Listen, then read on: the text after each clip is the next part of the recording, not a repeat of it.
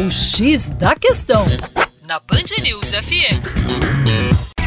Olá, ouvinte Band News! E olha só, há exatamente 500 anos, o monge e professor agostiniano Martim Lutero supostamente pregou na porta da igreja do castelo de Wittenberg, na Alemanha, folhas de papel que continham as famosas 95 teses.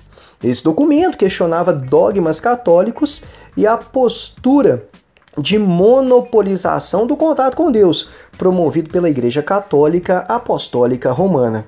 Lutero escreveu sobre a força da fé e a leitura e livre interpretação da Bíblia pelas pessoas.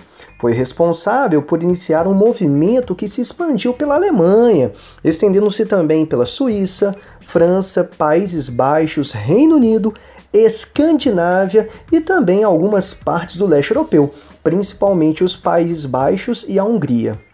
Esse movimento é conhecido como Reforma Protestante e se caracterizou pela divisão da chamada Igreja do Ocidente entre os católicos romanos e os reformados também chamados de protestantes, originando o protestantismo.